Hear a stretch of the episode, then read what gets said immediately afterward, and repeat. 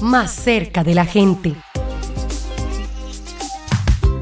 En breve, la CBC estará lanzando una estrategia para poner en contacto a compradores y vendedores de todo tipo de bienes y servicios amigables con el ambiente. Se trata de la Vitrina Verde. Viviana Domínguez, profesional de apoyo de la ventanilla de negocios verdes de la CBC, explica cómo se va a hacer. Vamos a utilizar la red social Instagram, donde vamos a servir de plataforma para mostrar bienes y servicios, donde van a estar el teléfono de contacto, el correo electrónico y vamos a mostrar todos los productos para que todos los usuarios los puedan adquirir. Productos agroecológicos más saludables que los producidos normalmente y que no dañan el medio ambiente, o servicios como turismo de naturaleza, ecoturismo o avistamiento de aves, entre otros, podrán encontrarse en un solo sitio. En el valle hay 166 negocios verdes constituidos, pero también podrán ingresar otros productores. Inicialmente los negocios verdes inscritos en la CBC, registrados y evaluados, todos los que hacen parte de los mercados agroecológicos del Valle del Cauca y si alguna persona que esté por fuera de estos dos sectores también podría hacerlo por medio de la ventanilla, ingresando a la página de la